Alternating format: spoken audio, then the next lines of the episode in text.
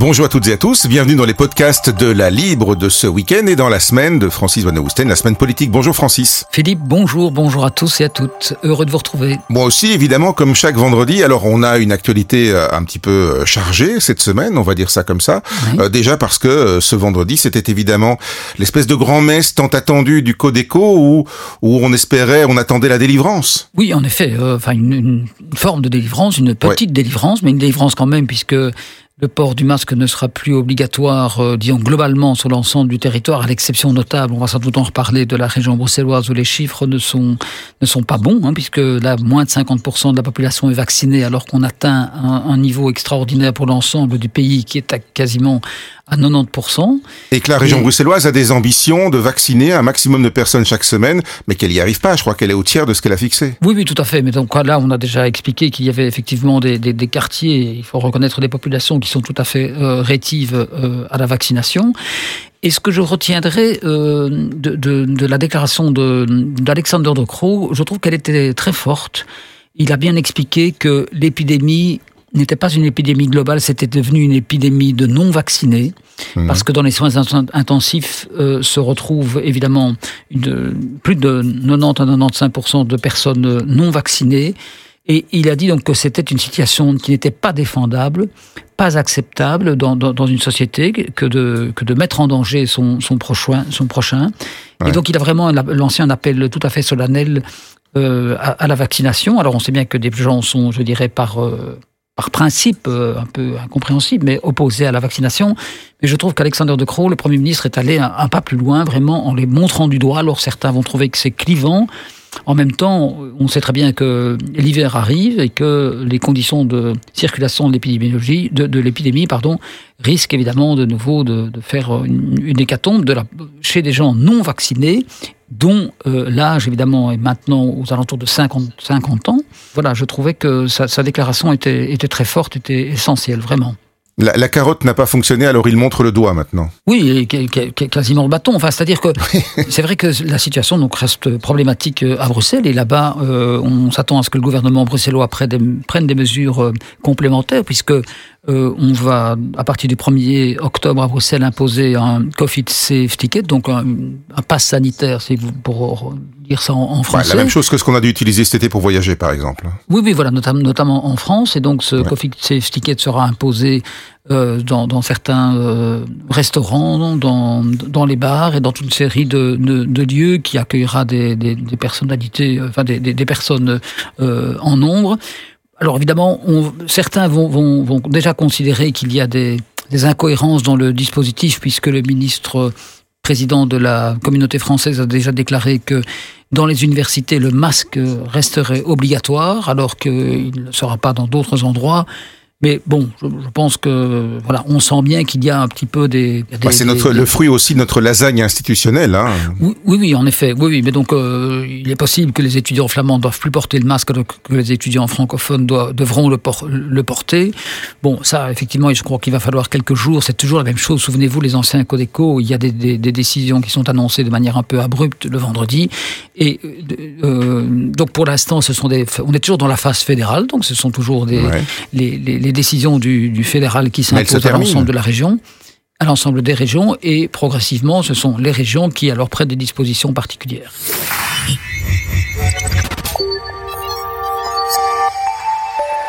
Alors, autre sujet, euh, Francis, qui nous occupe dans la semaine politique de, de, de ce week-end.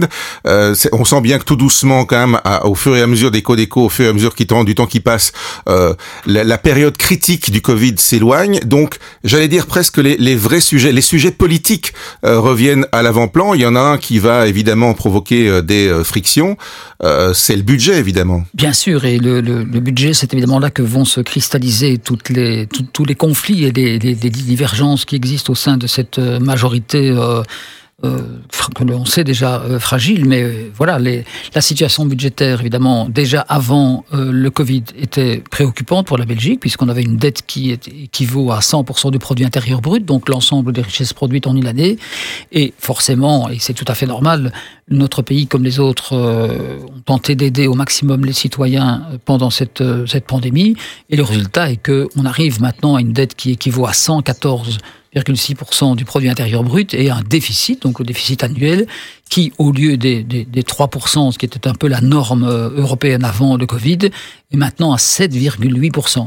Et donc on est loin des critères de convergence de Maastricht de l'époque. Hein. Oui, oui, évidemment, évidemment, alors que la Belgique a déjà fait de, de grands efforts, mais on a un peu le sentiment que, que, que l'on vit en permanence dans cette euh, rigueur. Et donc, euh, on voit bien maintenant qu'il y a deux écoles qui se, qui se font face. Disons, l'aile droite du gouvernement qui est représentée par la secrétaire d'État euh, au budget, qui dit, ben voilà, on arrive progressivement, on va surmonter le Covid, et donc il est nécessaire de, de, revenir dans les clous budgétaires et donc de faire des économies de l'ordre de 3 milliards l'an prochain. Elle dit, voilà, on ne peut pas laisser cette, cette dette sur les épaules de nos enfants et de nos petits-enfants. Nous avons une responsabilité euh, d'assainir et ça peut se faire en réduisant les dépenses de l'État, en augmentant euh, certaines recettes, mais pas sur la fiscalité du travail. Heureusement, là, il y a un consensus. Et euh, donc il y a gauche du gouvernement qui dit mais qu'est-ce que c'est que ce discours d'austérité? En, réduisant notamment les dépenses de l'État, on va accroître la rigueur et on va tuer la croissance. Et donc on voit bien maintenant que voilà il y a de nouveau le Premier ministre qui est évidemment de la même euh, couleur politique que de la secrétaire d'État euh, au budget, va devoir faire des, arbitrages extrêmement douloureux.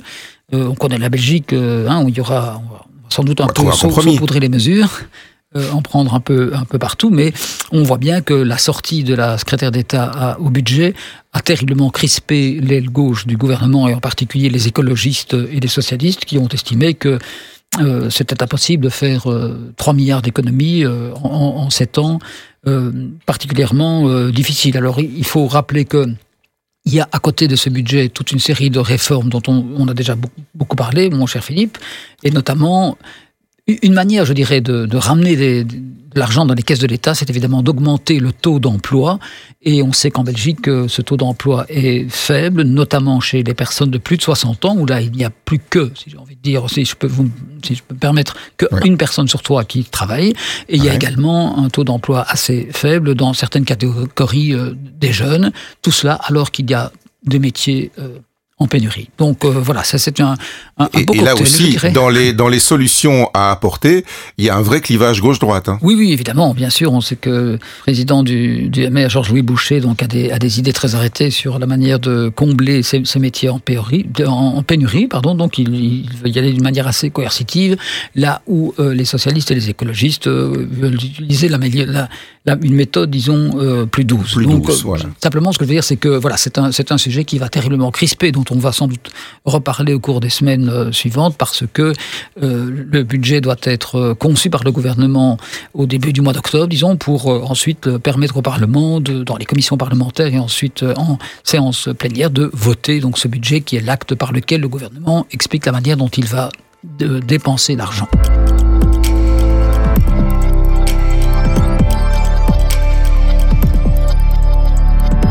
Alors de budget, on va passer à nos factures. Hein. Quelque part, c'est le budget euh, des ménages qui va aussi, euh, qui risque aussi d'exploser dans les dans les prochaines semaines, dans les prochains mois, notamment à cause de la facture euh, énergétique. On entend depuis quelques jours, quelques semaines maintenant, que les prix de l'électricité vont grimper, que les prix du gaz aussi vont littéralement flamber. Je sais pas si le jeu de mots est approprié, et ça, ça inquiète évidemment. Oui, alors c'est assez particulier parce que les prix de l'énergie en fait augmentent. Parce qu'il y a une très forte reprise économique. Et donc c'est une reprise économique dont il faut évidemment, se réjouir après le marasme connu pendant la période Covid. Mais comme il y a une forte demande, euh, eh bien c'est la loi de l'offre et la demande. Donc le, les, prix du, gaz en particulier, mais aussi de l'électricité, euh, augmentent. Alors la, la, la, première réaction, et, et, ça se voit évidemment euh, sur notre facture de, de gaz et d'électricité, surtout pour les personnes qui avaient conclu, qui n'avaient pas de, de, de, conclu de, contrat, euh, à, à, longue, longue durée. Mmh. Et alors ce qui est intéressant de nouveau, et ça, ça c'est un peu les, les, beautés, je dirais, de la politique belge, c'est que de nouveau un clivage se marque parce que on pourrait penser, par exemple, que vous savez qu'il y a une TVA sur les prix de l'énergie qui est de 21%. Et suivant les majorités, eh bien, certains maintiennent cette, euh, cette TVA à 21% et d'autres veulent la réduire à 6%. Ce qui a déjà été le cas par le passé. Hein. Oui, oui, oui, oui, oui, oui. Et on pourrait penser qu'effectivement, une manière d'aider la population, c'est de faire baisser euh, cette TVA de 21 à, à, à 6%. Et d'ailleurs, j'ai fait une petite recherche avant de venir. Le Parti socialiste, lorsqu'il était en campagne électorale avant 2019, voulait absolument réduire la TVA sur les prix de l'énergie de 21 à 6 par exemple, dans le programme électoral du PS en 2019, la réduction de la TVA sur l'électricité de 21 à 6 était mentionnée 11 fois dans leur programme. Donc euh, c'était une volonté euh, bien établie. Et puis les, économistes ont, fait remarquer que ce n'était pas nécessairement une, une bonne idée parce que d'une part, euh, ça ne, on aidait, enfin oui, on aidait tout le monde, si vous voulez, y compris et peut-être même surtout les personnes aisées qui consomment plus. Donc pour eux, oui, si vous qui vont donc proportionnellement payer plus de TVA puisqu'elles vont consommer plus. En effet. Ensuite, ça, ça, réduisait évidemment les rentrées de l'État puisque cette TVA sert évidemment, enfin, euh, renfloue les caisses de l'État et donc euh, mhm. environ 700 millions pour le gaz et l'électricité. Donc vous voyez que, que euh, c'est important. Et donc euh, aujourd'hui il n'y a plus quasiment que le PTB, je veux dire, qui est pour le pour la réduction du, de la TVA à 21 à, à 6 de 21 à 6 et, il dit simplement on n'a qu'à renvoyer la, facture aux électriciens. Bon, ce qui est un peu dans la logique du PTB, il n'y a qu'à. Il y a qu'à. oui. Et donc, il faut dire aussi que quand on réduit la TVA de 21 à 6 eh bien, l'indexation des salaires se fait plus tardivement. Donc, si vous voulez, de ce que l'on gagne d'un côté, eh bien, on, risque de le reperdre euh, de, l'autre côté. Donc, je pense que voilà, il y a d'ailleurs plusieurs associations euh, euh avaient plaidé euh, en, en, cette faveur. Il faut plutôt faire des, par exemple, distribuer des chèques énergie à des personnes qui en ont vraiment besoin, euh, il faut aussi rappeler évidemment que l'énergie la moins coûteuse est celle qu'on ne produit pas, enfin celle que qu'on ne consomme, pas. consomme pas. Excusez-moi. exactement. c'est aussi la plus propre, hein, c'est celle qu'on ne consomme pas. Oui, oui évidemment c'est facile à dire, mais c'est vrai que c'est en peut-être, enfin c'est en, isolant les maisons, en changeant des chaudières et euh, euh, en réduisant peut-être un peu le thermostat que, que, l'on parviendra à passer cette, ce, ce cap, parce que certains économistes disent que la hausse des, prix de, de, l'énergie ne durera pas, puisqu'à un moment donné, euh, la, croissance va retrouver une, une allure normale, Est-ce que euh, justement il y a une autre manière aussi, je pense que ça a été évoqué par certains, c'est que dans les, factures d'énergie que nous payons, euh, vous et moi, et tout le monde qui, qui nous écoute, euh, il y a une part qui est consacrée à la fourniture d'énergie proprement dite, mais il y a quand même une grosse part qui est liée aux frais de transport, qui eux, bah, a priori, il n'y a pas de raison que ça monte. Oui, oui, effectivement. On Donc, pourrait faire un effort là-dessus. Oui, oui, c'est une particularité belge, en effet, parce que là, il faut dire que l'énergie est assez chère en Belgique par rapport à d'autres pays. ce sont, oui, ce sont les, réseaux donc, qui, coûtent très cher dans le prix des, de l'énergie. Mais il faut savoir que ces réseaux sont généralement euh, aux mains, disons, des, intercommunales. Et donc, euh, autrement dit, c'est l'argent qui va dans les communes. Donc c'est aussi de l'argent, si vous voulez, qui sert un peu à la collectivité. Donc euh, voilà, je ne veux pas dire que rien ne se perd, rien ne se crée, mais, mais, mais il y a des, il, y a il, y a, des explications, effectivement. Donc euh, l'argent que l'on paye, ce n'est pas que pour les, entre guillemets, les méchants électriciens, c'est, euh, ça, ça, sert aussi aux intercommunales euh, d'électricité. Il y a évidemment un autre débat, mais qu'on n'évoquera pas aujourd'hui, parce qu'à mon avis, on va l'évoquer dans les semaines à venir, c'est le maintien ou pas en activité de deux centrales nucléaires puisque bon, ça va être, ça va devenir de plus en plus euh, compliqué, euh, puisque Engie a déjà décidé qu'il ne s'occupait plus du nucléaire. Autrement dit, ce qui était, possible d'obtenir facilement il y a quelques années, on va sans doute devoir payer pour le maintien en activité de ces centrales, puisque l'alternative sera de construire des, des centrales au gaz qui, comme on l'a vu, euh, voilà, ne sont pas non plus la, la meilleure des solutions parce qu'elles sont polluantes et que le prix du gaz fluctue énormément. Exactement. Alors un dernier petit sujet euh, pour euh, la, la route, euh, s'il nous reste un petit peu de temps, Francis. je voyais dans, dans, dans, la Libre Belgique cette semaine que Yann Yambon était parti au Danemark. Il, il, veut créer une espèce de euh, comment dirais-je, un, réseau des pays euh, nordiques, on va dire ça comme ça, une entente des pays euh, nordiques. Et moi, je me disais, tiens, au fond, pourquoi est-ce que les, francophones belges semblent condamnés à regarder perpétuellement vers la politique et vers ce qui se passe en France? Alors que finalement, c'est vrai, on a d'excellents exemples, d'excellentes idées à aller chercher plutôt au nord. Oui, ça, je suis tout à fait d'accord avec vous. C'est vrai que les pays nordiques sont plutôt des démocraties qui fonctionnent très bien, avec des systèmes d'éducation dont on s'inspire d'ailleurs. Hein. Souvent, on cite souvent la, la, Finlande euh, en exemple.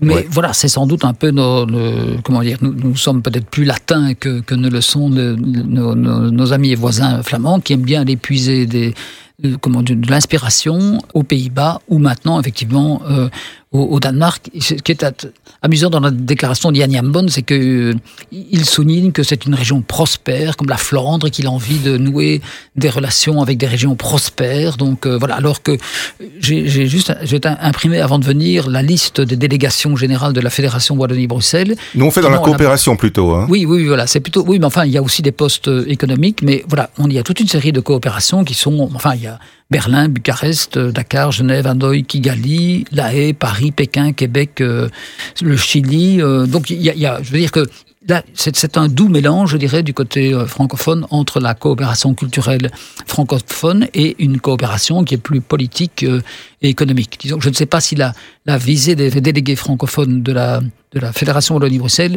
et enfin, je pense que c'est un mélange entre le maintien d'une francophonie de plus en plus prégnante d'ailleurs, et enfin prégnante, je dirais, dans sa volonté, et aussi le maintien de, et la découverte de, relations économiques euh, euh, importantes. Donc, moi, je me, ça, me, ça me faisait penser, il faudrait y aller un peu plus quand même. Euh, c'est important aussi de faire du business. C'est pas un gros mot d'essayer de d'avoir de, des réussites supplémentaires. Ah non, non, mais évidemment, bien sûr. Non, mais je, cela dit, souvenez-vous, le, le roi a, a, a guidé des, des délégations euh, en Allemagne et en Suisse euh, l'an mhm. dernier, euh, qui avait pour principal objectif d'aller voir la manière dont ces deux pays avaient très bien réussi la formation en alternance. Et, je pense que c'est aussi une option du gouvernement de la communauté française, de, et de Pierre-Yves Jolet en particulier, qui est, et de l'Union Wallonne des entreprises, par exemple, qui veut effectivement, pour notamment je ne vais pas dire régler le problème des métiers en pénurie, mais en tout cas euh, euh, augmenter l'intérêt de certaines filières, s'inspirer de modèles euh, suisses et allemands qui voilà, sont des pays qui fonctionnent plutôt bien aussi, ça vous, vous en conviendrez. Exactement. Merci Francis, à la semaine prochaine. À la semaine prochaine, merci. Et bon week-end.